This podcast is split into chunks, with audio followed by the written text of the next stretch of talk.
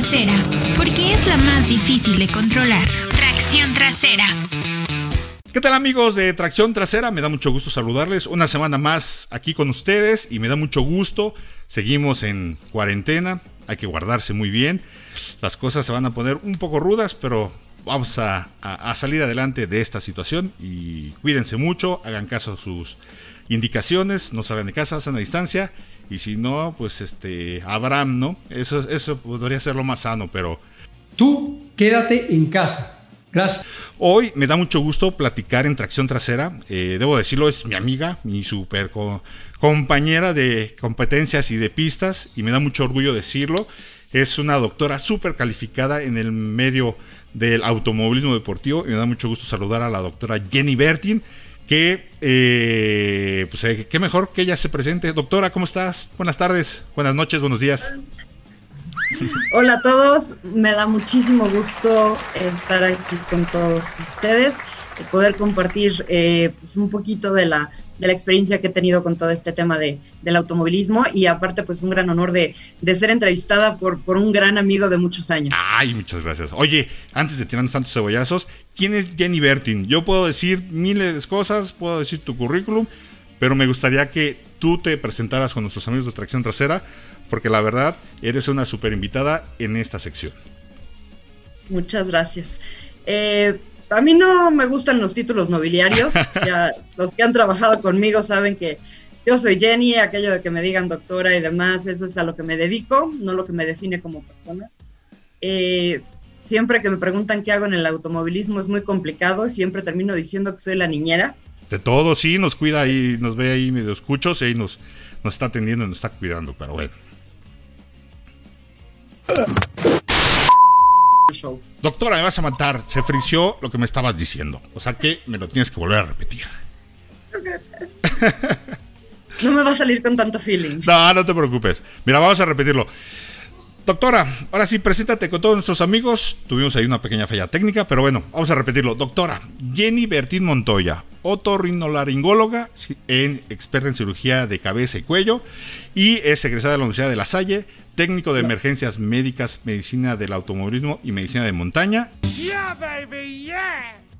Llevo 19 años, casi 20 años trabajando en automovilismo deportivo, que empecé como tropa, como todos debemos de empezar Así que eh, conozco perfectamente la chamba que implica desde estar en la orilla de la pista o en la orilla de una carretera, eh, que sé lo que implica estar adentro de un coche, sé lo que implica estar dirigiendo a, todo el mundo, enseñarles, y, creo que eso es, eso es lo importante, ¿no? El, poder rolar por todos estos eh, puestos y así vas aprendiendo.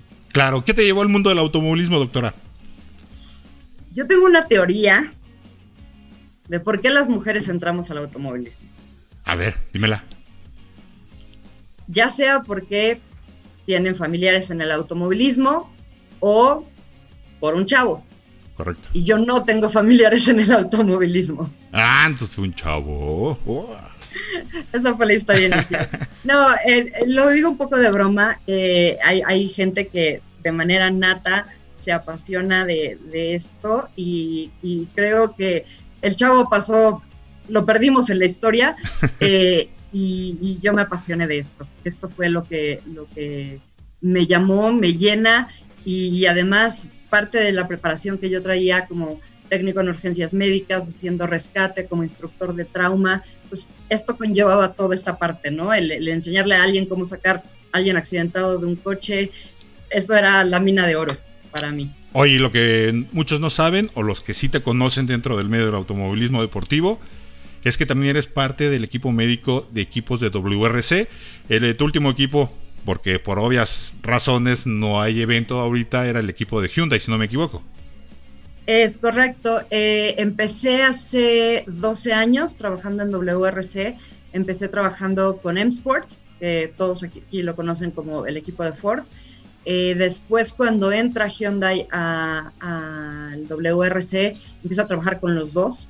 Llegó un punto que tenía los cuatro manufacturers, o sea, incluyendo a Toyota y a Citroën. Me estaba volviendo loca.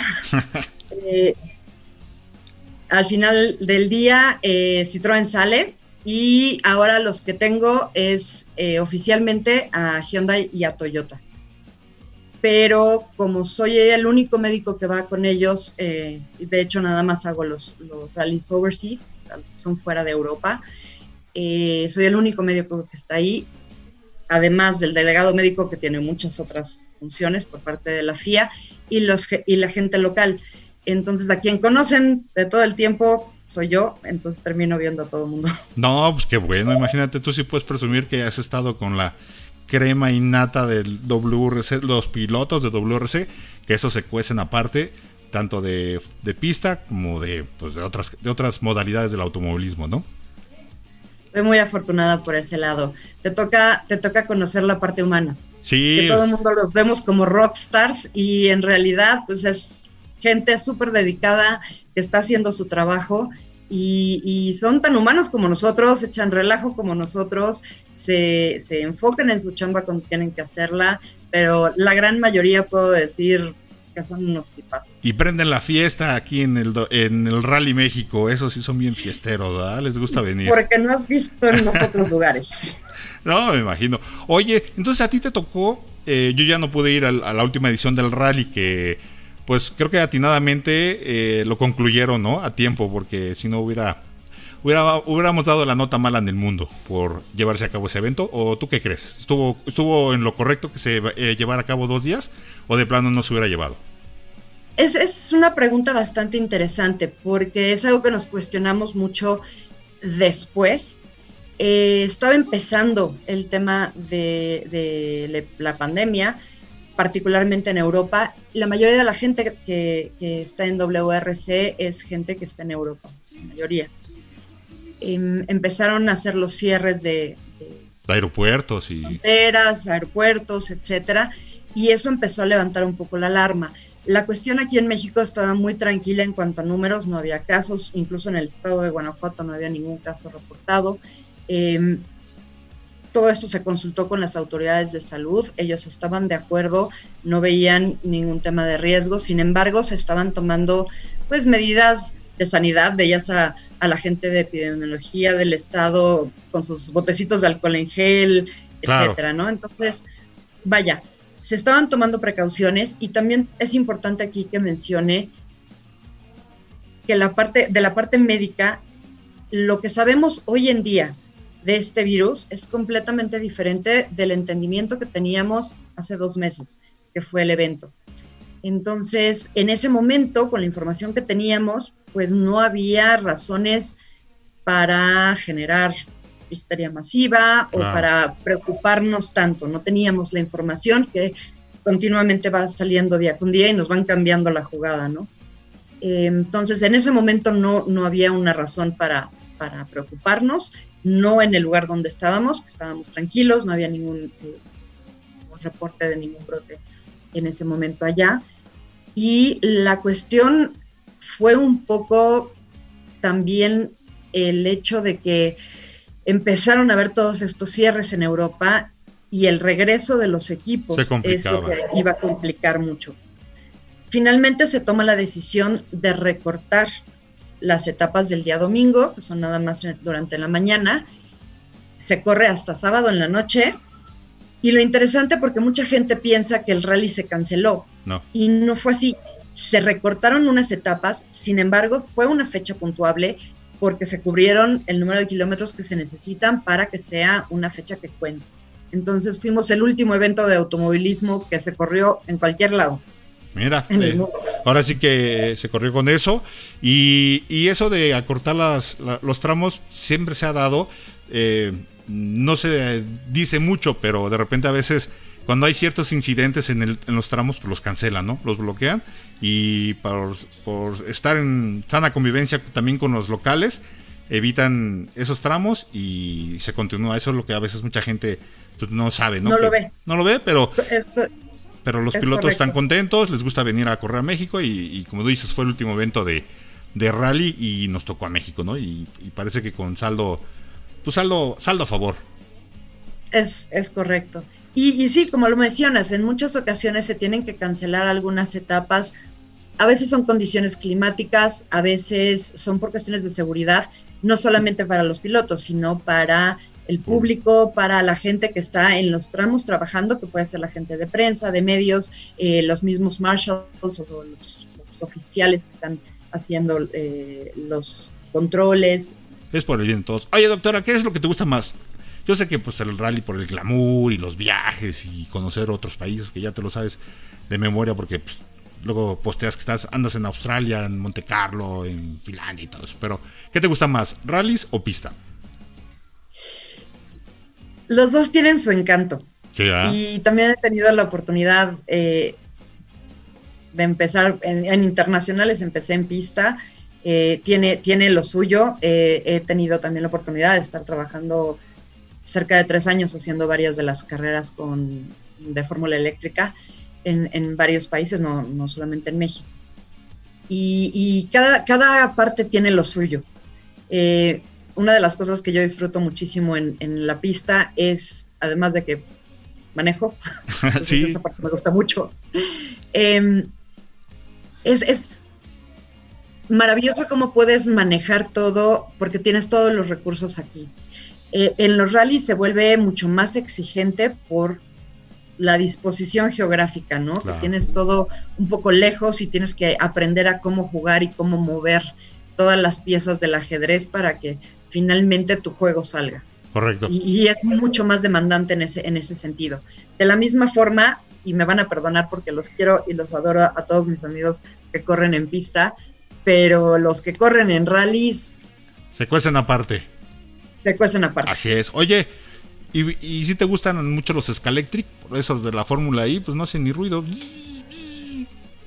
Esa es otra parte que también ha sido de muchísima controversia estoy convencida de que la gente dice es que si no tienes el olor, ¿sabes? Al, a la gasolina y el ruido, eh, pero al final de cuentas es bien interesante en cuanto a las tecnologías, vamos para allá. Es el futuro. Estamos haciendo muchísimo cambio hacia autos híbridos, hacia autos eléctricos, a energías alternas o energías renovables.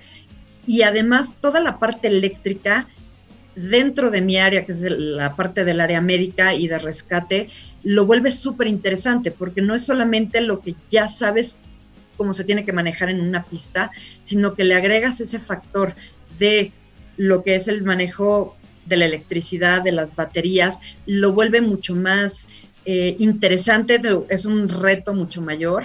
Eh, entonces, para mí es increíble, me encanta ese serial eh, lo voy a apoyar, a pesar de que muchísima gente no le guste, pero porque en mi área es, es, un reto más. Claro, no, pues lo disfrutas y, aparte, pues te la, pasas mal viajando, ¿no? Conoces cómo está Punta del Este, te tocó ir a Punta del Este, ¿no? tuve la fortuna de estar dos veces en Punta del Este. La gente allá en Uruguay es magnífica, la gente con la que estuve trabajando allá espectacular. De verdad, sí, por, no solamente por Fórmula Eléctrica, pero si tienen oportunidad de ir, Uruguay vale la pena, Punta del Este es espectacular. Es unos asados, pero bueno. Oye, doctora, ya eh, igual y ya vamos a ampliar más tu, tema de dentro del automovilismo. También la doctora es súper hábil y, de las mejores en su, en su carrera. Si alguien quiere quedar como Fabiruchis, Fabián Lavalle, este, Fabián Lavalle, pues ahí pueden contactarla después que pase esto de la pandemia y ella les arregla su asuntito, ¿no? Tú tuviste que ver algo en ese incidente, pero si nos quieres platicar adelante, si no, pues no te preocupes.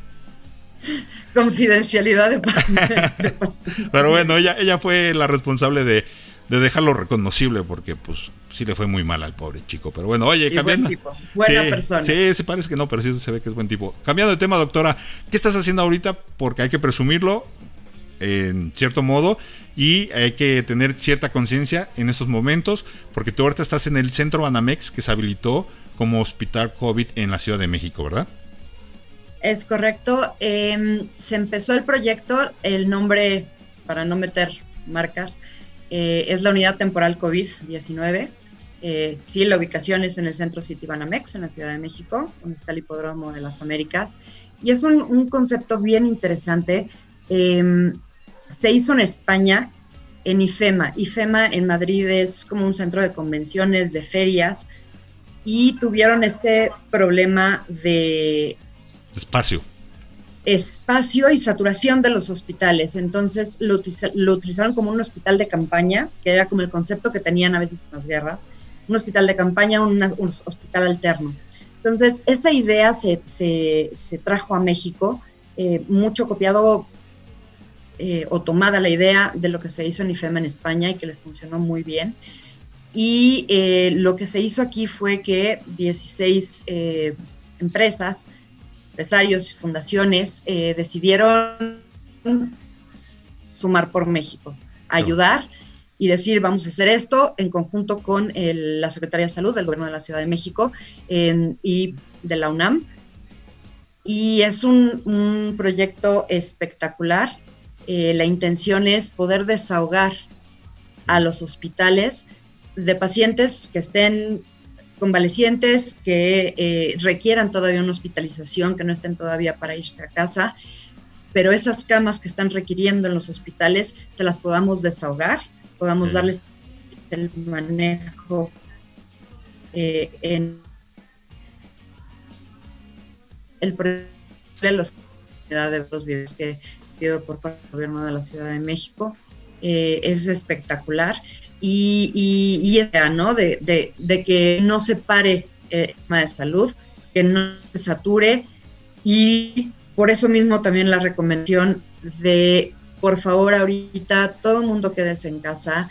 Eh, yo sé que la gente tiene muchas ganas de salir, eh, de reactivar la, la, la, economía, pero entre más estrictas sean las medidas, más rápido vamos a salir de esto. Entonces, échenos la mano, porque también nosotros tenemos, tenemos, híjole, mucho trabajo, eh, no tenemos horarios, eh, no les quiero decir cuánto tiempo tengo de que no le puedo dar un abrazo o un beso a mi mamá. Sí, está eh, complicado, pero ánimo, ánimo, doctora, usted puede, usted puede, y, sabemos que está haciendo un excelente trabajo. Y ahora, de lo a raíz de que sale este centro de, de hospitalización, por llamarlo de esta manera, ya surge la noticia que también se va a habilitar el área de pits del autódromo de la Magdalena Michuca. Eh, eso da... Exacto, lo, que empezaron a ver... Ajá. Lo que empezaron a ver es que este concepto es muy útil y, y está, está realmente con la Secretaría de Salud de, la Ciudad de México. Esto engloba a los hospitales eh, públicos generales, a los institutos y lo que se está tratando de hacer en, eh, en, las instalaciones del autódromo es recrear este mismo concepto para eh, las unidades hospitalarias del IMSS. Y desahogarles de, la misma forma, convertirlo en un centro, una unidad temporal COVID para los hospitales del Instituto Mexicano de Seguro Social. Ay, pues ojalá, ojalá sirva y va a servir mucho esto.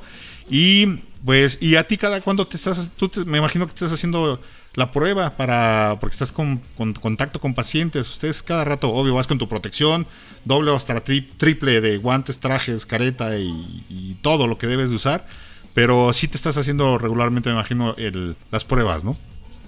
Ese es, ese es un tema, eh, sí, eh, tratamos de tener un, tamizaje en el personal. Nuestro, nuestra meta siempre ha sido así, hashtag aquí nadie se infecta, es cuidar mucho al personal, eh, cuidar los tiempos de exposición, que toda la gente sepa utilizar el equipo de protección, ponérselo, quitárselo, eh, que no tomen riesgos innecesarios. Entonces, todos estamos tratando de cuidarnos, todos estamos expuestos sin embargo, tratamos de llevar las medidas eh, pues, de higiene y de, seguridad que debemos de tener todos. ¿De acuerdo? Eso también es algo importantísimo para la gente que anda en la calle. Yo hay algo que les quiero hacer mucho énfasis. Hoy en día, todo el mundo tiene COVID hasta no demostrar lo contrario con una prueba. Ok. Por eso es el tema de, de, los cubrebocas. Esto es también información que no teníamos hace dos meses de que existen los portadores sanos. Y ese es el tema de los cubrebocas, ¿no? El, de guardar la sana distancia para evitar que una persona, aunque no tenga síntomas, pudiese ser portadora y pudiese ser alguien que, que infecte a alguien más. Entonces, cuando podamos parar esa, esa, transmisión, vamos a poder hacer una mitigación adecuada de la, de la enfermedad y entonces habrá casos aislados que se les podrá dar tratamiento sin haber una saturación de las, de las capacidades hospitalarias. Entonces, ¿nos recomiendas eh, sana distancia, eh, hacer caso a la cuarentena, resguardarnos y pues hacer la, la, mayor eh, aseo posible de nuestras manos y menor contacto posible con la gente? Es correcto. Ahorita tratan de guardar algo de distancia con la gente, nada de besos, nada de abrazos, higiene de manos obsesiva. Eh, todo lo que entra a su casa, límpienlo. Este virus, lo que hemos visto hasta el momento, con la información que tenemos hasta el día de hoy, es de que es bastante lábil al alcohol, al cloro. Entonces, traten de mantener su casa limpia, cualquier cosa que entre, eh, hacer algo de higiene, eh, nosotros particularmente por el tema de, estar en un centro COVID, donde sabemos que todos tienen COVID, claro. Em, dejamos los zapatos afuera para que no sean los mismos que no... no, no Te lleves a tu casa, claro, sí. pero, pero sí, tomamos todas las medidas de precaución, por eso también me ven cara lavada, pelo recogido, eh, nada de joyería, ¿sabes? Todo lo que pueda potencialmente ser contaminado. Y aunque me vean con pijama quirúrgica, eso es también algo que quiero hacer mucho énfasis. Eh, tratamos de, estar con la pijama quirúrgica, que además es una maravilla porque es comodísima. Sin embargo, no es con la que estamos en el centro. Claro, es la que es, tu ropa que te cambias, ¿no? Esto se traslada. Claro. Exacto. O sea, cuando uno llega allá, se pone un uniforme allá, tenemos todo un sistema verificado por epidemiólogos e infectólogos que nos traen como soldaditos. Y antes de salir, igual, nos hacemos el cambio de ropa y esta ropa nunca estuvo en contacto con, los, pacientes. Entonces, a la gente que vean, personal de salud que vean en la calle, al contrario, no los no los critiquen, no piensen que los van a contagiar, sino denles las gracias. Fíjate que hay unas cosas a favor que está haciendo el estado de Jalisco y hay otras que, hay hasta pena me da, que empiezan a agredir a la gente de hospitales, enfermeras, y pues es la ignorancia de la gente, ¿no? Y eso no está bien. La verdad hay que respetarlos, están haciendo una labor que igual no vemos, y tú estás en, el primer frente de una parte de la Ciudad de México, y donde ahorita los casos están disparando y, pues hay que tener mucho cuidado, ¿no? Yo lo que sí digo es, a ver, ni, ni estamos, yo sería feliz si me pudiera quedar en mi casa en cuarentena, ¿sabes? Pero pues, me, da envidia cuando llego a ver que, todo el mundo dice, es que ya me aburrí, no encuentro qué hacer. Y ah. ojalá pudiera estar haciendo yo lo mismo, ¿no? Pero bueno, este, a cada quien nos toca jugar un papel, a cada quien nos toca aportar de alguna manera. Eh, y lo que sí digo es, no necesitamos aplausos, no necesitamos, ni somos héroes, ni nada, estamos haciendo un trabajo, lo hacemos con todo el cariño y con todo el amor del mundo. Para mí, los héroes son, uno, los que a pesar de las circunstancias se quedan en casa, acatan las reglas, y otros la gente que hace limpieza, la gente de la Intendencia. Para mí los héroes en el centro son las personas que se encargan de, toda la limpieza, esos son para mí los héroes. Así es, doctora. Pues bueno, doctora, te vamos a dejar descansar, porque se ve que has tenido unas jornadas muy, muy pesadas. Y muchísimas gracias por tu tiempo, gracias por, por dedicarle tus palabras y esta información a nuestros amigos de Tracción Trasera aquí en autología.com.mx. Y desearte lo mejor y mucho ánimo y pues que salves muchas vidas en esta pandemia. Muchísimas gracias y los que salvan las vidas son ustedes, quedándose en casa, siguiendo las reglas. Muchas gracias, doctora. Y pues amigos de Tracción Trasera, esto ha sido todo por hoy y nos vemos la próxima semana. Hasta pronto. Doctor, las personas nos preguntan cuándo vamos a regresar a la normalidad, a la vida que teníamos antes. ¿Qué contesta eso? Yo contestaría que lo más probable es que nunca.